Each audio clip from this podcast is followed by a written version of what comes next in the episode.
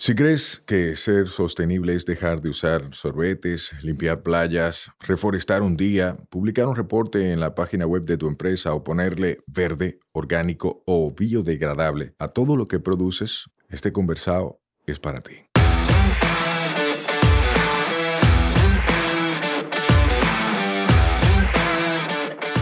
Hola, soy Sayuris Bonet, el motorcito detrás de la empresa Una Vaina Verde. Y hoy vamos a tener un conversado sostenible.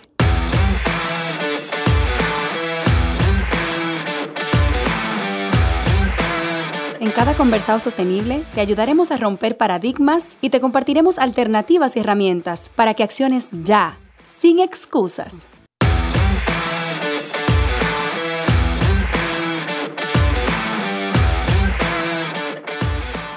Hola, hola, hermosa familia verde, qué feliz estoy. Cada vez que llega un martes, yo como que me alegro porque sé que viene un conversado sostenible. Y hoy vamos a hablar con un duro en sostenibilidad.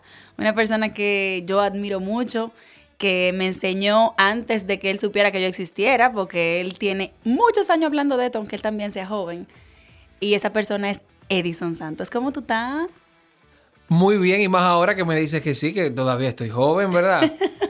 yo feliz de estar aquí. La verdad que dentro de este día te puedo decir que poder venir a conversar contigo es eh, el oasis del día. El poder venir a, hablar. De hecho, te decía detrás de, decía, tú quieres hablar con el emprendedor, con el consultor, con por los diversos roles.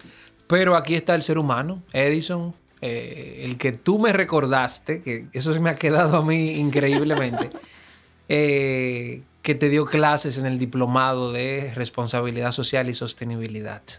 Sí. Wow, ¿hace cuántos años ya? Eso fue como 2012, 2013. Wow, wow, increíble. Pero bueno, para eso estamos aquí, para seguir disfrutando la pasión y el propósito de la sostenibilidad en nuestras vidas. Eso es así. Mucha gente de repente ya sabe quién tú eres porque escuchó tu nombre y tu voz, pero mucha otra que de repente se chocó con este primer episodio en nuestro conversado no te conoce. A mí me gustaría que empezáramos conociendo al ser humano. ¿Quién eres tú? ¿Cómo tú te describes? Yo, mira, yo soy Edison Santos, el menor de tres hermanos. Soy de Santiago de los Caballeros, nací en el 84. Tengo 37 años. Eh, vengo de una, una combinación que le doy tantas gracias a Dios porque vengo de una generación donde mis abuelos son del campo. O sea, mi abuelo, mi abuela, te estoy hablando de, la vaca, del río, de... Mi nieto, ¿cómo está usted? Que Dios me lo bendiga, venga para echarle la bendición. O sea, del campo, campo. Mi papá y mi mamá, ambos son quizás esa primera generación que se fue del campo a la ciudad. Mi papá de un campo de Santiago llamado Puñal o Guayabal. Mi mamá de un campo de Puerto Plata llamado Yaroa, que de ahí hay un plato famoso que se come. Ah, la Yaroa de ahí. Le pusieron ese nombre por, por un cliente que fue el que armó ese plato, él siempre lo pedía, y cuando se hizo famoso, el dueño del local le dijo, mira, ahora todo el mundo pide tu plato y es famoso, ¿qué nombre le vamos a poner? Y él le dijo, no, vamos a ponerle el nombre de mi campo, que es Yaroa. Bueno, pues Yaroa, señores, es un, es un campo de Puerto Plata y mi mamá es de ahí. Y mi papá y mi mamá se encuentran en Santiago, ¿verdad?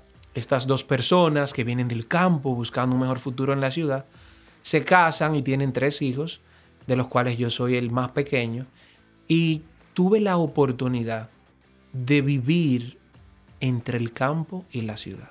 Y yo te cuento esto porque eh, quizás muchas personas se preguntarán de dónde le sale a, las personas el tema del medio ambiente, de, del desarrollo sostenible. Yo puedo admitir que de manera indirecta o inconsciente, porque a esa edad yo no, no tenía esquemas mentales eh, profesionales ni nada, yo vivía esa transición en la que en, en la semana yo estudiaba en un colegio, eh, vivía en la ciudad, eh, se hablaba del Nintendo, de la tecnología, qué sé yo qué, pero los fines de semana me iba para el campo o en las vacaciones me iba para el campo, mi abuela o mi abuelo me ponía a ordeñar la vaca, yo vivía enganchado en una mata.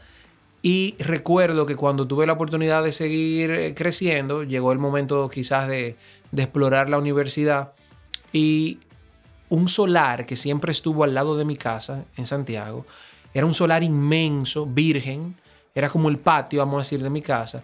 Y recuerdo que en un momento una constructora se lo vendió, un banco, no sé, y construyeron una urbanización muy famosa de Santiago llamada eh, Cerro Hermoso. Y yo que me había criado ahí con árboles de mango, de guanábana, de guayaba, eh, un vecino que criaba vacas, a 200 metros de la 27 de febrero de Santiago. o sea, era, era, un mix increíble. Recuerdo que cuando se vendió para la famosa urbanización, eh, vino un tractor y aplanó todo y quitaron todos los árboles. Hicieron unas casas bien grandes y costosas. Y yo creo que eso me impactó mucho y me dejó con la inquietud de por qué el desarrollo tenía que destruir el medio ambiente. O sea que, espérate, vamos a hacer un recap. Me encanta eso que tú mencionas de que creciste con esa combinación urbana y rural. Así es. Un pie en lo rural, un pie en lo urbano. Sí, porque como que tuviste acceso a toda la maravilla que se vende desde las ciudades, pero estuviste conectado a lo que es la naturaleza y a cómo la naturaleza trabaja de forma natural. O sea, que, que fue un cable a tierra, como tú mismo lo dices. Esa es una oportunidad bellísima que yo siento que incluso nosotros que podemos tener una segunda, tercera generación del campo, hemos coartado de repente a esa generación que, vuela.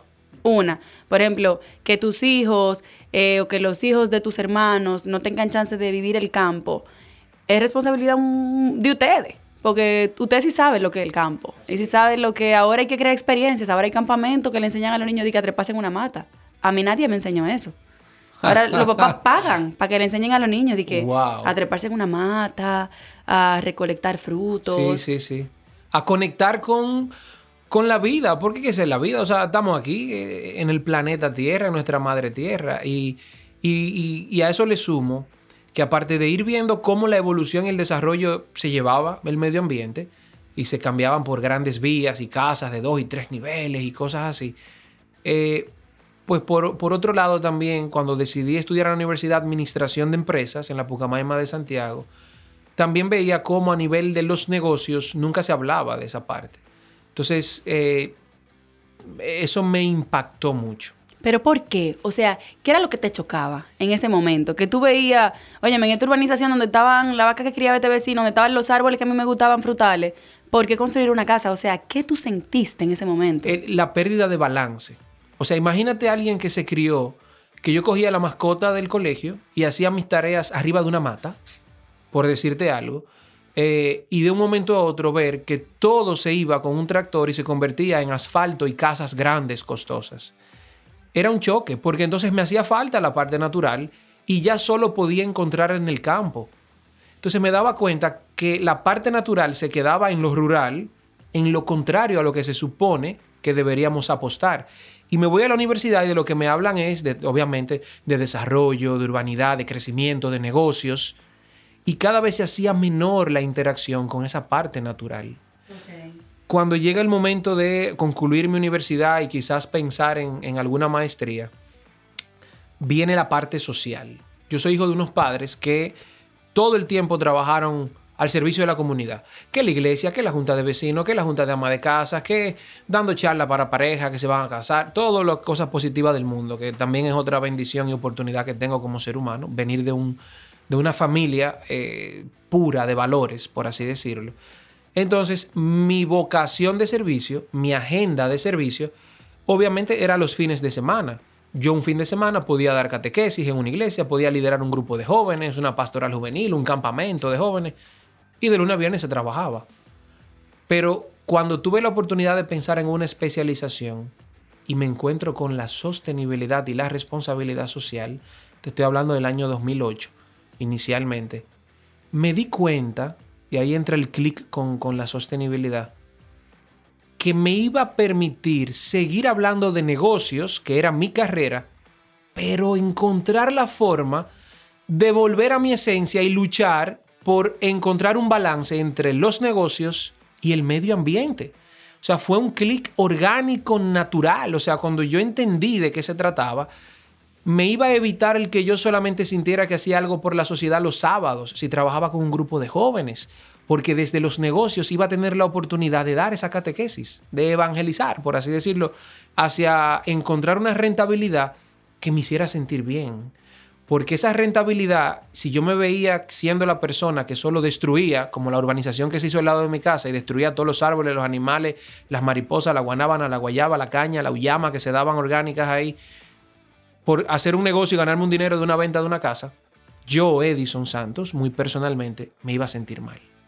Y vino esta brecha de la sostenibilidad, la responsabilidad social, el encontrar un propósito en los negocios. Yo dije, eureka Aquí es. Llegué, un, un tipo inquieto, que estudió negocio, que lo que quiere es emprender, pero con esa pena interna de que su esencia, sus raíces están olvidadas a menos que no vaya a visitar a mis abuelos al campo. Y me ponen esta herramienta donde yo puedo seguir hablando de negocios, pero cuidando el medio ambiente y mejorando la calidad de vida de la sociedad sin dejar de ser rentable. Y yo dije, no, llegué. Qué bonito. Y me qué bonito- enamoré, me enamoré. Esa fue una de mis primeras novias. Me identifico tanto, mira, es increíble, por eso hay que hablar con la gente y por eso hay que invitar gente al conversado, para uno conoce su historia.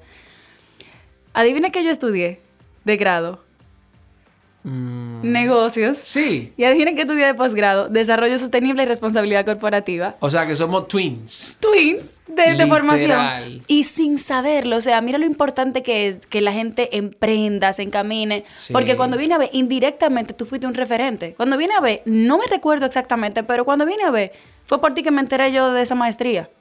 ¿Entiendes? Sí, sí. Porque sí. ya hay personas haciendo camino. O sea, gente como tú, me acuerdo tuyo, Mayra, Karina, que me llevan años en este camino de la sostenibilidad. O sea, ya ustedes están haciendo camino, identificaron necesidades, propusieron soluciones en su momento. Si no le aceptaban las propuestas, crearon la solución ustedes y le dieron para adelante. O sea, ¿cómo Sí, se hace sí, eso? Porque hay mucha gente, Edison, y te soy sincera, que nos escucha o que nos escribe muchísimo al directo de una vaina verde, por el correo, por todos los lados, diciendo que cómo pueden tener una empresa como la nuestra, cómo pueden trabajar como nosotros, o mencionan a Ecomensajería, que es uno de tus hijos, ¿verdad?, como referencia. Pero antes de eso, de tener un emprendimiento en sostenibilidad, una empresa de triple impacto, si tú pudieras decir qué es eso que, que activa esa llama, de que tú ves un problema y quieres ser, quieres ser tú que lo resuelva, quieres aportar la solución, ¿cómo, cómo se canaliza eso? Que no, la frustración no te frene. Mira, yo eh, también para conectar con la parte que me define, ¿verdad? Que es la otra parte del emprendimiento, como tú mencionas. Y bueno, y de paso, a quienes nos escuchan, eh, mi empresa matriz, mi, mi aporte al mundo en el 2009 fue el concepto de emprendimiento sostenible. ¿Ok? Y fue esa unión de mi talento y mi pasión. ¿ok? Mi pasión realmente era emprender. O sea, yo siempre fui alguien inquieto, creativo. Mientras estudiaba administración de empresa, también estudiaba los fines de semana administración hotelera y turismo. Hice las dos carreras en paralelo. Al mismo tiempo tenía una banda de rock que se llamaba Quiniela Palé. ¿Qué? Rockeamos muchísimo. Éramos la banda madura de Santiago. Ay, ay, ay, ay, ay, ay, tengo que buscarlo. Y daba catequesis y salía de dar catequesis a tocar en la banda de rock, pero era el presidente de la Asociación de Administración de Empresas de la Pucamaima. Fundamos el primer congreso de la Pucamaima de Administración de Empresas. O sea, yo vine con esa inquietud natural, ¿ok? Y tengo que decirlo porque hay personas que quizá pueden eh, entender que, y esto lo, quiero ser muy transparente, que todo el mundo puede emprender, que todo el- No, señor, tranquilo. Usted no tiene que ser emprendedor obligatoriamente. Y para sumar, no tienes que serlo. Y, y- y emprender no es tener un negocio. Emprender tiene más que ver con la actitud con la que tú enfrentas los retos de cada día en la vida. Hay gente más emprendedora, empleado de una empresa, que el mismo dueño. Hay gente más creativa, que propone más soluciones, que es más proactivo, que se atreve a defender sus ideas y no tiene un negocio. Y por ende es más emprendedor que el mismo dueño del negocio. Eso es así. Entonces yo vine con ese chip de inquietud. Quizás tiene que ver con mi familia, mis padres obviamente para poder costear los estudios míos y de mis hermanos tuvieron que hacer multitasking desde temprano, varios trabajos, varias iniciativas. Mi papá vendía cosas en diciembre para completar. O sea, yo aprendí a resolver. ¿Ok? Pero cuando viene entonces la otra parte de la sostenibilidad, entiendo que nace de los valores. Cuando digo los valores, me refiero a que cualquier persona en este mundo que esté pensando más allá de solo ganar dinero, preocuparse por el medio ambiente, preocuparse por el prójimo, o sea, la sociedad, sin duda ahí tiene que haber principios y valores que guían ese ser humano. Y yo creo que esa vinculación de los valores familiares con esa personalidad inquieta, proactiva, tira para adelante, que es lo que, vamos allá, que traje de fábrica, eh, es la que entonces induce a que cuando se da la coyuntura, que ya tengo la carrera y demás, pues yo me decida a unir esos dos mundos del emprendimiento y de la sostenibilidad en el concepto de emprendimiento sostenible, que coyunturas de la vida no solamente representan mi pasión y mi talento, mi pasión al emprendimiento, mi talento la sostenibilidad, sino que inician con las dos iniciales de mi nombre, ES Edison Santos, Emprendimiento Sostenible. Sí. Y esas frustraciones, hago todo ese intro para decir que si al final entonces usted se decidió a ser emprendedor, con o sin negocio, por actitud en la vida o por montar un negocio, las frustraciones vienen en el paquete. Pero la oportunidad está en convertir las frustraciones en experiencia con una actitud positiva. Porque van a estar ahí. Lo único que cambia es el tamaño. Hay gente que sus frustraciones son de 10 eh, mil pesos que cogió prestado para una idea de negocio que no funcionó y hay otro que es de 10 millones de dólares. Las ideas, decían en Barna, eh, cuando hice mi primer programa de Barna, el PDF en el 2009, que vendí mi primer carro para volver a quedarme a pie, para ir en concho a Barna, 2009, porque yo entendía que la educación era más importante que la apariencia. espérate un segundo. Paréntesis. ¿Vendiste el carro para pagar el programa de Barna? Mi primer carro fue ya cuando yo me fui de Santiago, que vine para acá en el 2007 a vivir. Yo me gradué de la Pucamaima en el 2006. Ajá. Vine a vivir para Santo Domingo en el 2007 y en el 2008 eh, me compré mi primer carrito, un Volkswagen Golf negro. ¡Wow! Ahí escuchaba ¡Qué yo máquina! A, Red Hot Chili Peppers y andaba en mi máquina para arriba y para abajo, súper. Pero yo dije, oye, yo nada más tengo la, la carrera de administración de empresas. ¿Cómo yo voy a crecer aquí? Me puse a averiguar, en ese tiempo era muy reciente, hablaban de Barna, esa escuela de negocio. dije, oye, aquí yo voy a conocer gente importante, gente rica, literal, gente que tiene posiciones o que lidera. Me va a servir de networking para yo hacer contactos de negocio y le agrego algo a mi perfil. Y voy y digo, no, no, yo quiero hacer un curso, eh, un programa, algún posgrado, cero maestría, no hay dinero para eso. Y me dicen, sí, pues puede hacer el, PDF. En ese momento era nivel posgrado, el posgrado en dirección financiera, PDF. ¿Cuánto cuesta? 8 mil dólares. Digo yo, no. Gracias a Dios que no hable de maestría. Pero mi carro vale menos que eso. Y dije, ok, pues vendo mi carro. Wow. Y siendo en ese momento ya gerente de una empresa que era mi primer empleo aquí en Santo Domingo, yo decidí vender mi carro e ir en concho. Y yo recuerdo que la novia que yo tenía en ese tiempo... Te votó. Como un perro. Por andar a pie. Era contraproducente. Imagínate una persona bien joven en un entorno donde todavía todos tus amigos universitarios están como viendo para los lados a ver quién va, cómo tú vas, si te va bien o va mal, lo que fuera y tú tener quizá el carro más chulo en ese momento y tú decir que tú vuelves a andar en concho. El estatus, la vaina. Socialmente era contraproducente, pero para mí era muy obvio. Eh, creo que es Dalai Lama que decía, eh, vaciaré los bolsillos, vaciaré los bolsillos en mi mente y mi mente se encargará de llenar mis bolsillos. Yo dije, lo que yo voy a invertir en este posgrado, se lo saco yo con creces. Y vendí mi carro. Claro que sí, me quedé a pie, pero hubo un pequeño detalle. Un amigo que iba a hacer también el programa, ya que estamos en podcast, ¿verdad? Estamos hablando aquí. Me dice, Edison, como a los dos meses, me dice, Edison, pero, eh, ¿qué tú crees? Eh, dos meses antes de entrar, ¿verdad? Pues yo estaba planificando todo. Y me dice, si cuando tú vayas a entrar a Barney, en vez de tú venderlo desde ahora para tú separar, porque se llenaban los cupos, quédate con el carro, no se lo venda al señor y yo te pago el programa para que tú no vayas a pie a Varna. Yo le digo, bueno, ya yo lo tengo apalabreado con un señor que trabajaba aquí en una tienda importante. Me decía, lo así, Edison. Yo, pues está bien.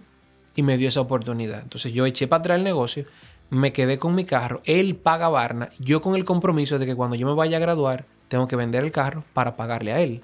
Ok, que él te está ayudando para extender la venta, ¿eh? Sí, y para... Él lo que no quería era que yo fuera a pie. Ok. Y él encontró esa solución. Yo le dije, pues está bien, no hay problema.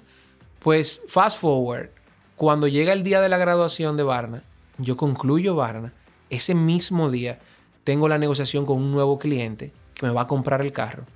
Yo tenía que entregarle el carro el viernes, esto era un miércoles, Y yo tuve un accidente el jueves en el carro. ¿En el carro que te iba a vender el viernes? Ahí en el malecón. Ay, mi madre. Pero no eso, no. El trabajo que yo tenía, que era gerente administrativo corporativo en un grupo de empresas de aquí, me despiden del trabajo. Acabando de terminar también Pero el oye, ¿por qué?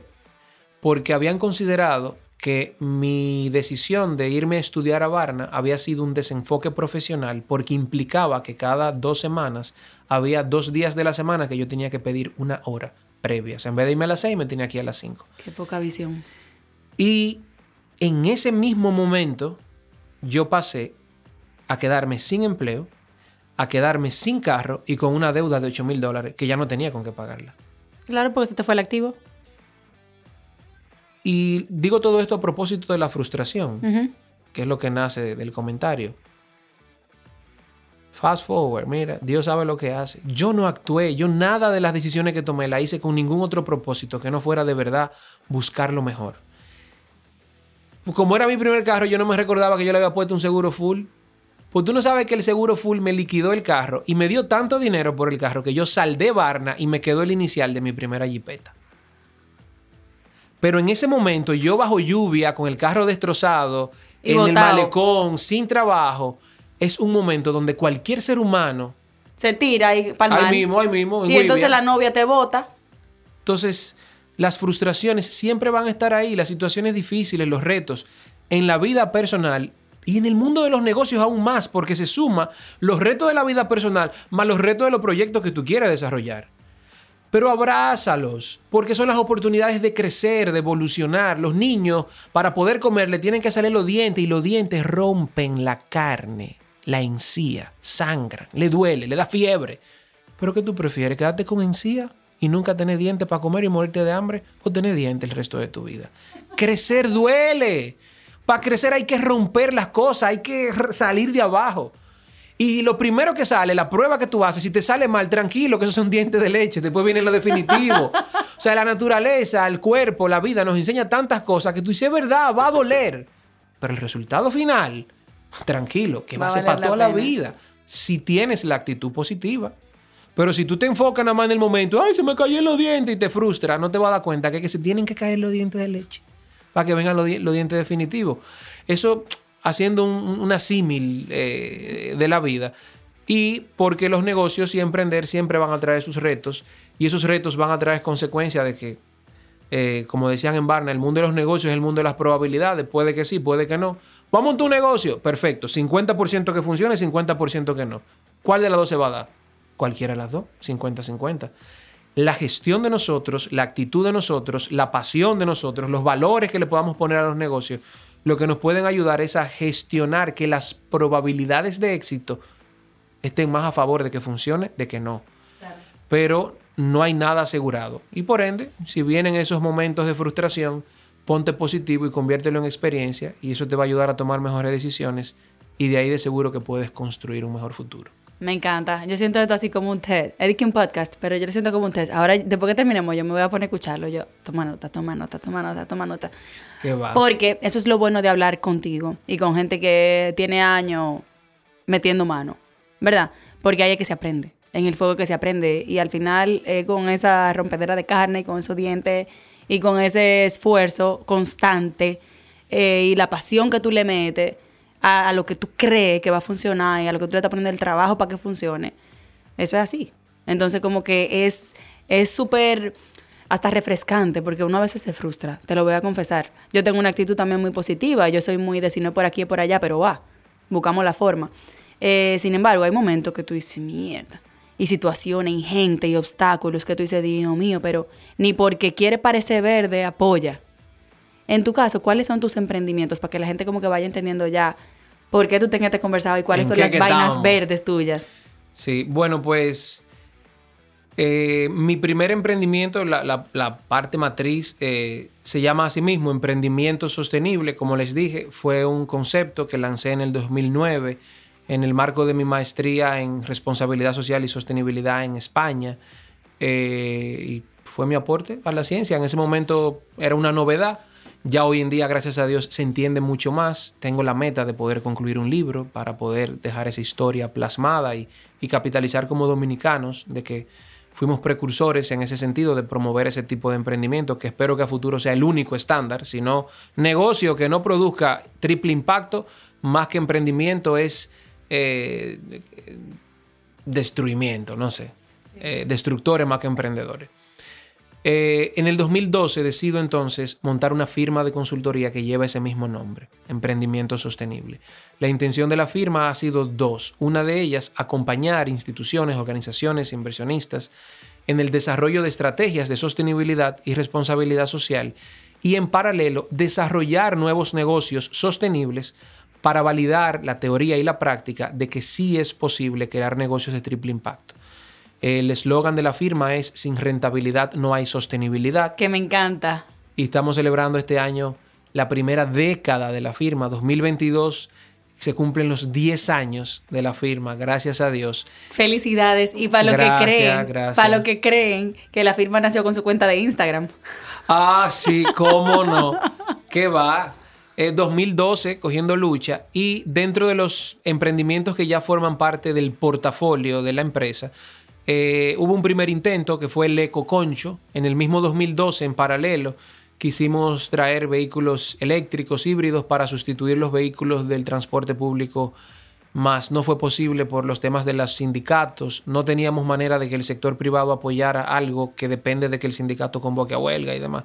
Eso se fue a pique. Eh, primer strike, frustración. Nos hubiéramos, quedado ahí y no hubiésemos echado para adelante.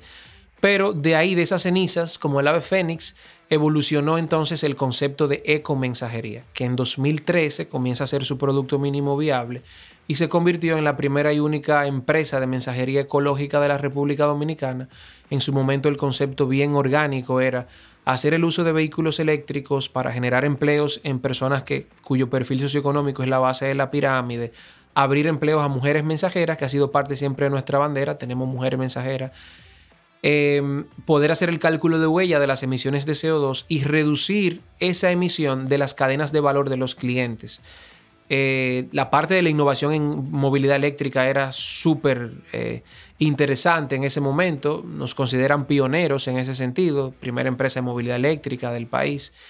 Y eso literalmente para los emprendedores, eso era yo en una moto eléctrica FIA que traje de China, quizá la primera eh, del país, y el préstamo fue con un amigo mío porque ni siquiera eh, tenía fuerza para que me prestaran en ese momento en el banco.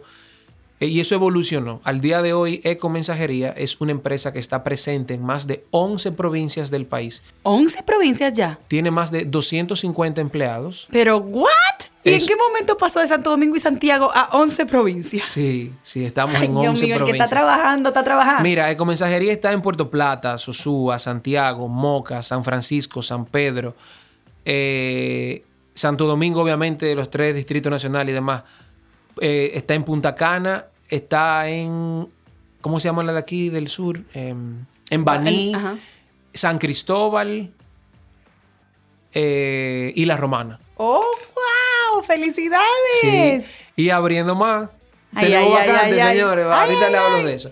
Más de 250 empleados. O sea, eso que inició yo en una pasolita fea, señores, en el 2013. Hoy más de 250 familias viven de esa idea de negocios, cuyo resultado ya no solamente se mide en cuánto dinero se ganó o no se ganó, sino el total de CO2, el total de agua no contaminada porque no usamos aceite, el total de ruido evitado a las ciudades para tener ciudades más sostenibles, empleos verdes, reducción de emisiones en la cadena de valor de los clientes, N cantidad de oportunidades que pudiéramos mencionar eh, de una simple idea de negocios. A ese portafolio se le agrega ecopapelería. Ecopapelería es eh, otra incubación de la firma. Tiene ya cinco años ofreciendo el servicio de impresión en materiales certificados o reciclados dentro de nuestros clientes te puedo mencionar, puedo mencionar. Claro. Por ejemplo, Grupo Universal. Todas las memorias de Grupo Universal desde hace más de eh, cinco años eh, son memorias impresas en material certificado, reciclado, más toda la papelería general. Estamos hablando de otras entidades financieras, grupos empresariales importantes que hacen el uso de ecopapelería y por igual se hace el cálculo de huella y se le entrega una certificación con el total de CO2 dejado de emitir, al igual que ecomensajería. Todo esto lo hace la firma matriz, que es Emprendimiento Sostenible, y que agregue ese valor a las empresas que desarrolla. Me encanta. Una pregunta, Edison, en ecopapelería. ¿Ustedes tienen también el papel que viene germinado con semillas? No.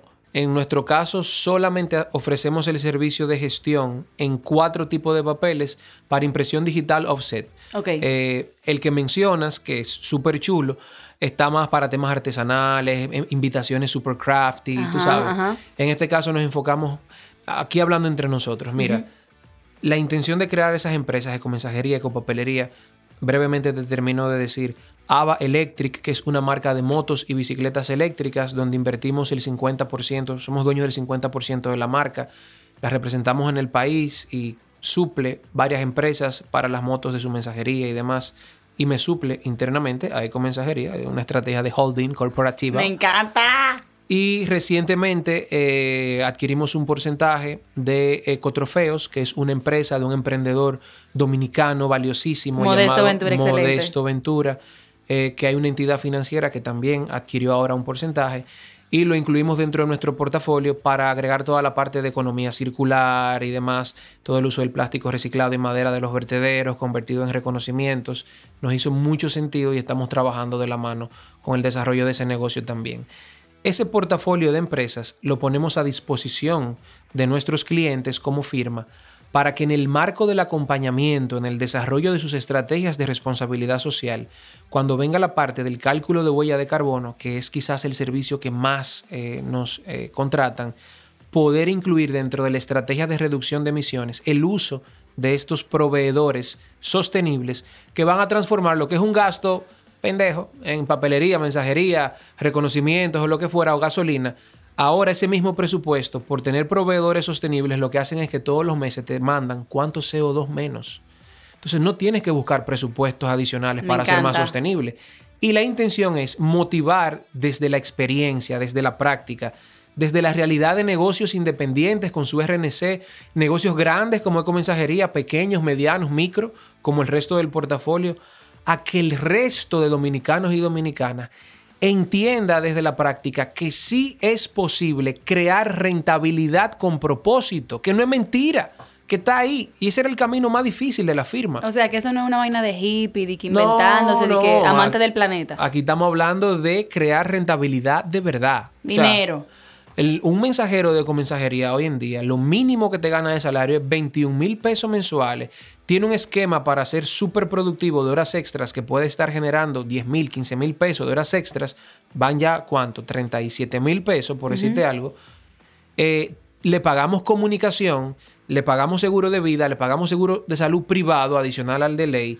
Ese mensajero tiene la opción de ser el dueño de la motocicleta eléctrica, o sea, le damos un plan para que sea dueño del activo y cuando la compra le pagamos mensualmente por el simple hecho de usar la moto eléctrica, porque sabemos que eso lo va a convertir a él en un embajador en su barrio, que cuando digan que Juan está arreglando su casita porque es un mensajero en una moto eléctrica, el barrio entero va a entender que eso funciona.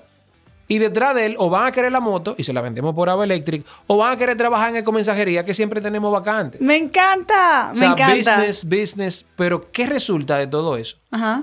No solamente dinero es menos CO2, menos ruido, menos contaminación, más empleo verde, más empleo digno. Desarrollo socioeconómico. Desarrollo sostenible. Yo siempre digo, óyeme, no me le quite el apellido. El desarrollo siempre ha estado ahí. Es lo que siempre hemos buscado. Países en vías de desarrollo, países desarrollados, según el Producto Interno Bruto, bla, bla, bla. Ah, ahora le queremos poner un apellido, sostenible. ¿Qué es lo que dice? Que tiene que tener un triple impacto. Pero el desarrollo, un país aumenta su desarrollo si aumenta su producción económica, si vende más, si produce más.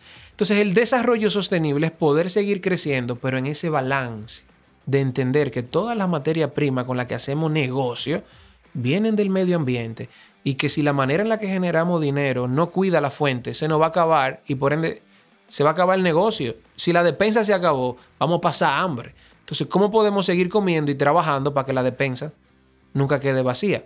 Administrar los recursos, como decía doña Grow Harlem Brundtland, Administrar para que con los recursos actuales las generaciones presentes puedan satisfacer sus necesidades sin poner en riesgo que las futuras generaciones también puedan satisfacer sus necesidades.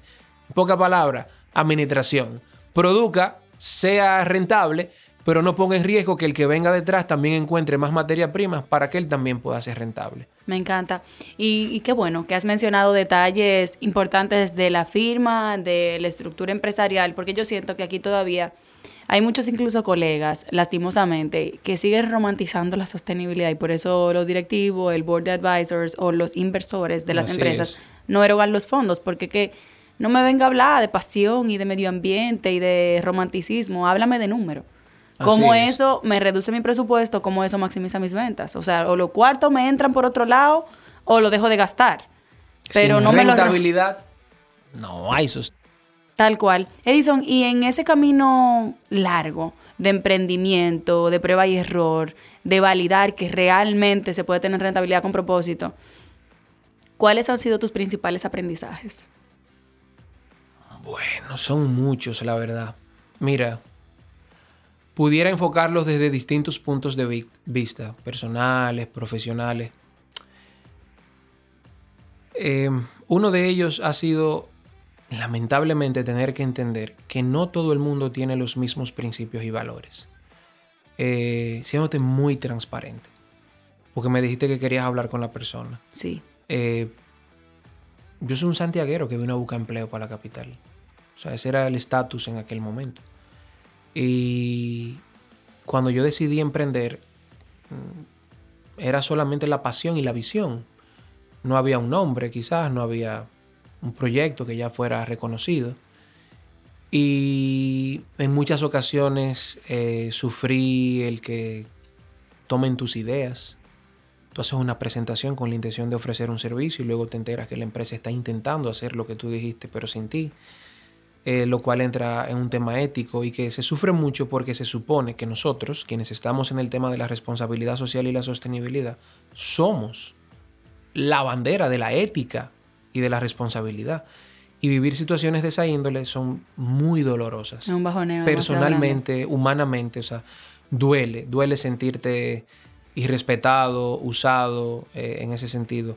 Lo he vivido en el marco de la, consultoría, lo he vivido en el marco del emprendimiento. Sin embargo, vuelvo a lo mismo y por eso lo digo desde la experiencia. Más que verlo como una frustración, tú tienes que aprender de eso, blindarte, ponerte esa capa entonces de experiencia y para la próxima intentar disminuir o gestionar ese riesgo. Claro, un NDC. Hasta que comienza a funcionar, obviamente. Eh, a nivel de emprendimiento, sin duda, señores, uno de los retos que siempre va a estar es el tema del acceso a capital, eso siempre se menciona.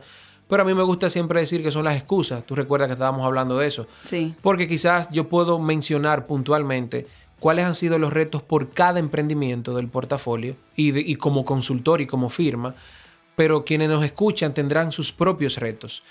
Yo lo que quiero decirles, excusas siempre va a haber, señores excusa de por qué no, quién es el culpable. Yo sé que ahora mismo yo te pregunto por qué tú no tienes el proyecto como quieres. Tú vas a tener el nombre y apellido de la persona dentro de la empresa que, que te está trancando el juego, que te está bloqueando o lo que fuera.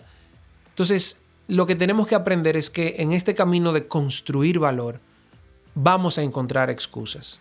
Y nuestro rol es eliminar esas excusas, es gestionarlas es convertirlas en oportunidades. Aquí y en cualquier lado. Entonces, si asumimos esa actitud positiva y tratamos de encontrarle la vuelta y no nos divorciamos de nuestros principios y valores, el otro elemento que nos va a ayudar va a ser la humildad y la persistencia. Créanme, el tiempo pasa. Yo soy joven y me gusta luchar que soy joven, pero hace, ya tú me estás hablando del diplomado ahorita, hace más quizás de ocho años del diplomado. En el 2006 yo proponía la materia de emprendimiento en la Pucamaima, en el 2010 la materia de sostenibilidad. Eh, han pasado muchos años. Cuando yo pensaba que iba a nacer a emprender, van 10 años este año con la firma. Y si te manejas con la humildad, la persistencia y los principios y valores que te definen, el tiempo se va a encargar de abrir las puertas.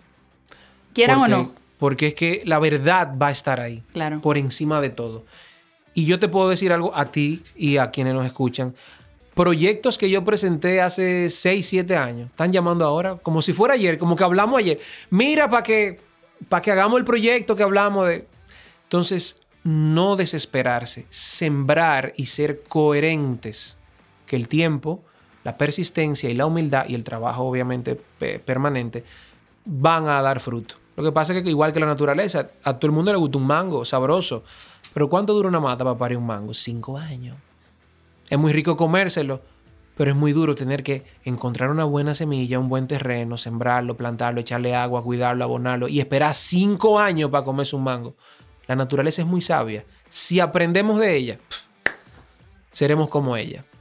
Fértil en todo lo que hagamos. Yo estoy aprendiendo muchísimo y te agradezco tanto esa transferencia de conocimiento, de experiencia, de valor, porque qué bonito poder sentarse con alguien que tuvieras como un referente, te lo digo desde mi perspectiva, en mi caso, y aprender de forma directa. En este ecosistema de sostenibilidad, cuando yo empecé, hace ya también unos añitos que se van sumando, Yo tenía una ilusión y una pasión y yo hablaba tanto del término co-crear, co-crear, co-crear. Señores, la clave está en co-crear, esta vaina la cambiaremos juntos, co-crear, co-crear. Y mucha gente dice, sí, vamos a co-crear, vamos a colaborar, pero a la hora de la verdad, de la verdad, como decimos en República Dominicana, eso no es así. Todavía, incluso en un sector tan pequeño como el que se dedica a la sostenibilidad, hay un tema de egos impresionante, de etiqueta, de nombre, de ese proyecto es mío, esa idea es mía, la voy a hacer yo sola, solo y yo, yo me sorprendo todavía porque yo digo, Dios mío, yo no soy todóloga ni me interesa hacerlo. O sea, a mí como Sayuris y a la empresa como una vaina verde no nos interesa hacerlo todo. Nos interesa visibilizar las otras iniciativas, contratarlo, tener proveedores. Claro. Porque al final me voy a poner yo a hacer una empresa de mensajería, pero ¿por qué no te puedo llamar a ti, Edison? Necesito que tú me hagas este envío. Business. O sea, ganamos todos, crecemos todos y tenemos más gente especializada. En tu caso, ¿tú has sentido eso? Que en el ecosistema como que todavía hay muchas islas, como que la gente no termina de entender que estamos empujando el mismo barco. Claro que sí. Y mira, es algo que yo entiendo que, que siempre va a estar ahí y que la forma de poder entenderlo y gestionarlo es poniéndonos en el lugar del otro. Yo eh, pasé la página hace un tiempo porque entendí que del otro lado siempre vamos a tener personas que tienen un empleo, dentro de empresas claves con las que todos eh, queremos trabajar, todos los sectores productivos saben cuáles son las empresas más grandes de nuestro país y por ende todos quieren trabajar con lo más grande, es lo lógico. Eh, pero no dejan de ser empleados que tienen una presión, que tienen la inseguridad de perder, eh, que necesitan algo para brillar a lo interno, para justificar su salario y su puesto. Y dentro de esa desesperación y esa vorágine corporativa que existe, así como le puede suceder a cualquier persona de cualquier área productiva, también le va a pasar a los encargados quizás de sostenibilidad. Y cuando tú lo ves así, tú aprendes a hacer un approach más personal, más humano, más transparente, tal cual como tú dices, yo digo colaborativo, tú dices co-crear. Eh, y yo cuando hago el acercamiento con las personas trato de entenderlos.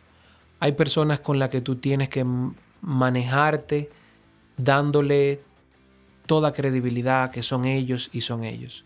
Y es parte, y lo necesitan porque es la forma de ellos sobrevivir en el entorno difícil y corporativo en el que están día a día. Eh, y eso ayuda a que cuando uno va con ese enfoque, ese, ese approach de, de entender el ser humano y sus necesidades básicas antes de, se entiende el ego, el ego a veces entonces resulta de esa inseguridad, de que quizás son víctimas internos de que sus proyectos nunca les dan prioridad y le asignan, le los menores presupuestos porque no han tenido la capacidad, la palabra que tú mencionabas ahorita, de darle la visibilidad estratégica delante de eh, los tomadores de decisiones. Y uno le encuentra la vuelta. Además, yo también he aprendido a bajar un poquito la guardia en ese sentido, eh, a nivel de pasión, eh, diría, por el hecho de que también he entendido si tú mencionaras el listado de los empresarios más exitosos de la República Dominicana, sin duda que hay tres nombres o cuatro que tú y yo vamos a coincidir y cualquiera, porque están Son lo mismo.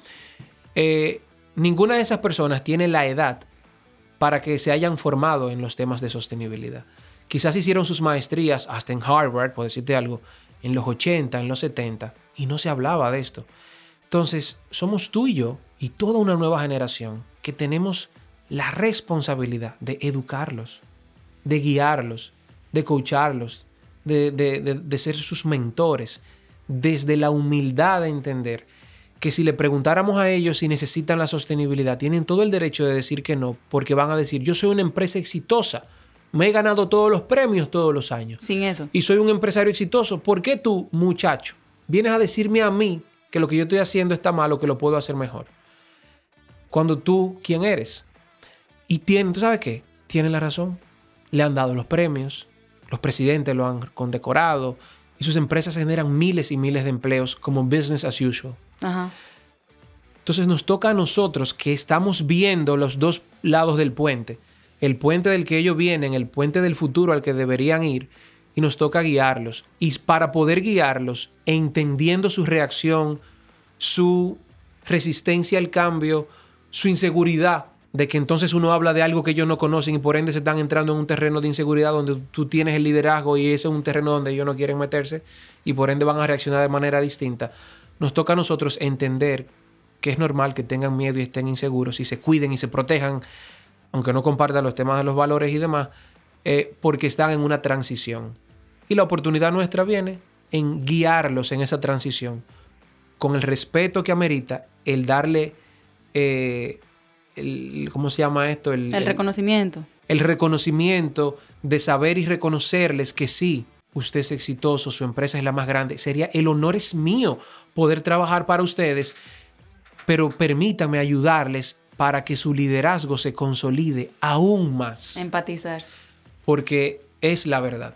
Nosotros venimos con esta pasión, sabemos porque ya tuvimos el chance de ver el futuro, regresamos aquí al pasado y decimos, señores, vengan, que, que tiene que ser sostenible. No, no, así no, tú lo estás haciendo mal. Claro, y no le damos chance de... Y, no nos entienden la pasión. claro. o sea, generamos rechazo y resistencia. Sí. Porque le estamos hablando de algo que los estamos exponiendo a que ellos no saben y que no lo están haciendo de la forma correcta, pero no fue intencional. Ellos le enseñaron a hacerlo como un business as usual y nos toca a nosotros enseñarles el nuevo camino con amor, con respeto, reconociendo quiénes son y su trayectoria y de esa manera ganándonos el espacio para poder lograr el cambio, que al final es nuestro propósito. Totalmente. Usando tu palabra, hacer que esta vaina funcione y sea sostenible. Totalmente. Oye, gracias. Gracias, porque esta dosis es como, señor, el podcast se supone que para ustedes, de los oyentes y vaina, pero este fue para mí.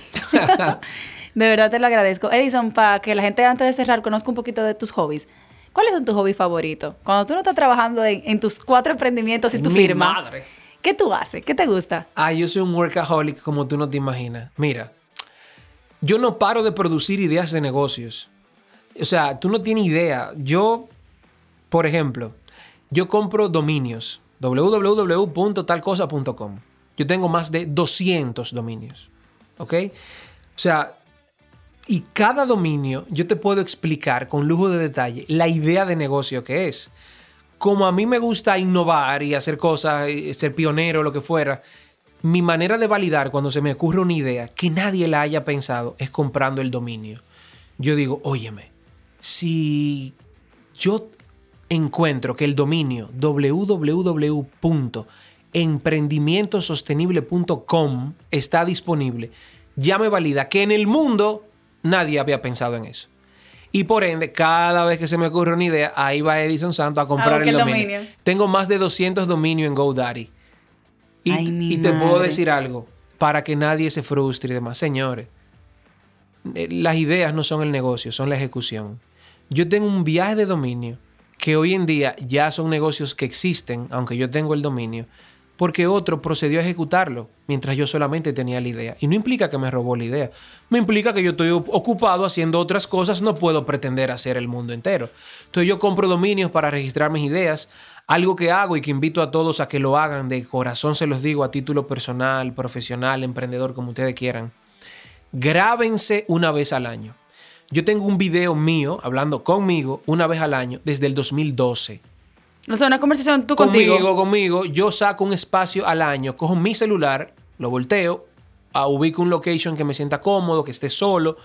La soledad inspira, va uno a sentirse libre. Y hablo conmigo. ¿Y qué hago? ¿Y qué les invito a que hagan?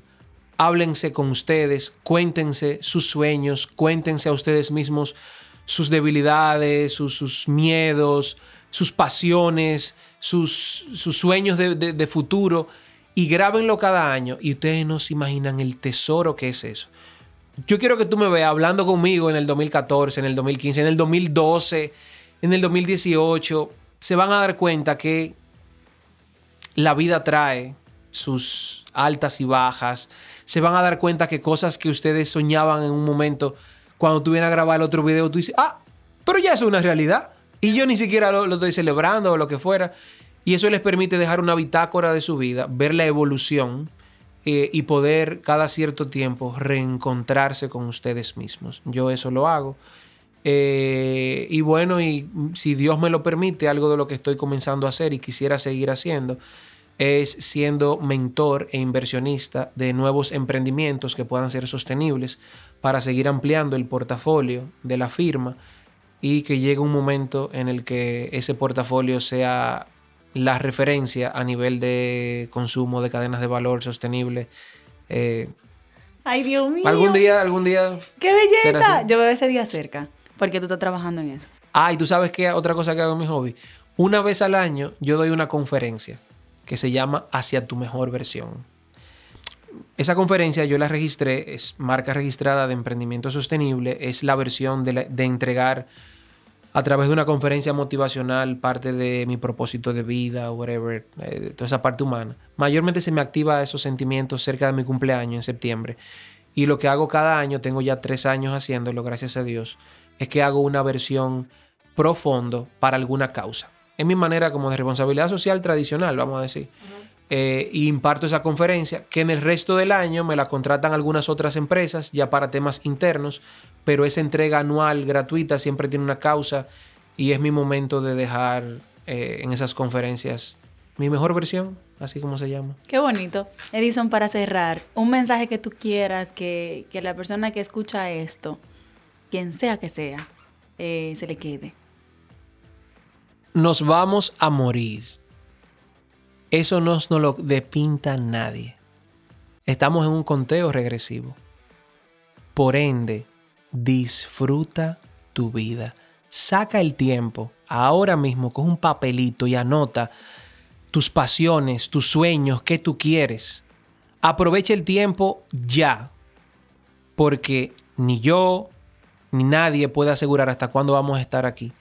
Y si estamos conscientes que estamos en un paseo temporal, disfruta el viaje. Disfruta el viaje. No tengas miedo de soñar, porque como quiera no vamos a morir. Sueña en grande, no te quede corto. Tira para adelante, juégatela, arráncale el micrófono en el evento a la persona y da tu comentario, súbete la tarima y que te saque el seguridad, pero di lo que tú tengas que decir. La institución que tú entiendas que no esté haciendo el trabajo correcto, aparécete allá con un documento, eh, imprímelo, pégaselo, súbelo en las redes, exprésate, crea el mundo que tú quieres crear y disfrútate y, gózate- y, gózate, y gózate ese proceso, que sin duda, que si te atreves, vas a terminar en un solo lugar en tu mejor versión. Ay, qué lindo. Gracias de verdad por la oportunidad. He aprendido muchísimo y valoro muchísimo esta transferencia de puro valor. De verdad que sí. Nada, sostenibilidad forever. Un abrazo a ti, gracias por la invitación y, y que Dios nos regale más vida para seguir disfrutando la pasión que nos ha puesto en el corazón y que nuestro éxito se mida no solo por las cosas materiales que podamos lograr, sino por cuántas vidas podamos impactar de forma positiva, como lo dice la sostenibilidad. Me encanta, señores. Esta vaina la vamos a cambiar juntos. Bye bye.